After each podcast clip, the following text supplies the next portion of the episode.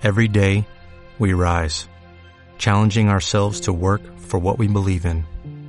At U.S. Border Patrol, protecting our borders is more than a job, it's a calling. Agents answer the call, working together to keep our country and communities safe. If you're ready for a new mission, join U.S. Border Patrol and go beyond. Learn more at cbp.gov/careers. El mundo gira. Las noticias vuelan. Resumen del Sur. Un lugar para entender el mundo.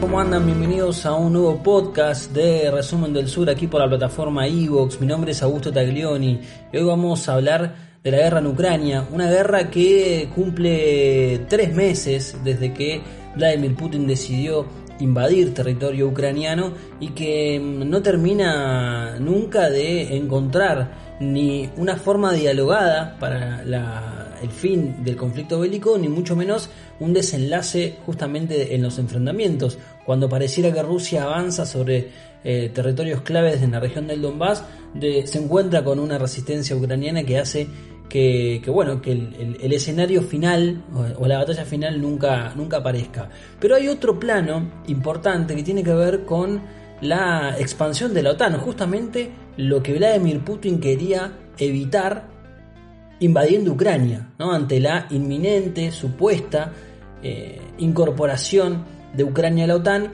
quería evitar esa expansión hacia el este. Bueno, finalmente el efecto fue absolutamente todo lo contrario, porque los países que tenían un rol de neutralidad, por ejemplo Finlandia y Suecia, terminaron aprobando en sus parlamentos el ingreso a la Organización del Atlántico Norte, algo que obviamente eh, dentro de lo que son los intereses rusos es algo preocupante eh, y es eh, ni más ni menos que responsabilidad de Vladimir Putin, porque Rusia dejó de ser un enemigo posible para ser un enemigo real para todos esos países.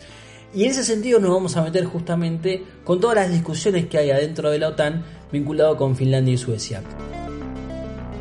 Finlandia hay que decir que está a muy pocos metros, de pocos kilómetros de San Petersburgo, alrededor de 1200 kilómetros eh, está Finlandia de, de San Petersburgo, una ciudad muy importante, con lo cual Estamos hablando de la duplicación en eh, la cantidad de países que están expandiéndose por la frontera con Rusia. Pero al margen de esta discusión hay un árbitro en, este, en esta decisión, en este debate, que es Turquía. Turquía no está de acuerdo, manifestó su rechazo junto con otros países eh, al ingreso de Finlandia y Suecia a la OTAN. Esto tiene que salir por unanimidad. Y es interesante detenernos en el rol de árbitro de Turquía por varias razones. Primero porque tiene una relación resbaladiza, tiene una relación fluctuante eh, Turquía, tanto con Rusia como con los países occidentales. Va moviéndose en el tablero mundial en función de, bueno, los intereses que motivan a, sobre todo al líder turco Recep Erdogan. Y ahora está jugando un rol de tratar de frenar este avance de la OTAN contra Rusia. Primero quiso oficiar de mediador, de mediador hubo una reunión en, Turquía que finalmente no llegó a ningún resultado y ahora tiene la decisión de eh, defender una relación estratégica que tiene con Rusia sin obviamente incumplir sus compromisos dentro de la OTAN, pero con algunos, algunas condiciones. Vamos a enumerar cuáles. Punto número uno, Turquía dijo, ok, Finlandia y Suecia quieren ingresar a la OTAN, yo lo que le pido es que no eh, que reconozcan a los kurdos como organización terrorista, porque Turquía considera que esos dos países han sido refugio de los kurdos que para el gobierno turco son una organización terrorista. Por otro lado, también acusa a Turquía, Finlandia y Suecia de tener buenos vínculos con Fethullah Gulen. ¿Quién es Fethullah Gulen?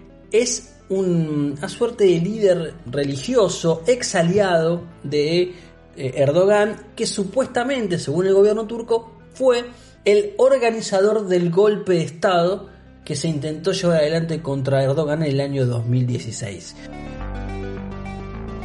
La tercera razón por la cual Turquía está poniendo reparos tiene que ver con los intereses en el mar Caspio, un mar estratégico con hidrocarburos, con una buena reserva de, hidrocarburos y que tiene como jugadores también, no solamente a Turquía por una cuestión geográfica, sino también a Rusia y a China. Así que esas son las tres razones que está poniendo sobre la mesa Turquía para jugar de árbitro y frenar un avance que la OTAN pretende en, en la frontera Rusia ingresando, haciendo, haciendo incorporar a Finlandia y Suecia a la Organización del Atlántico Norte.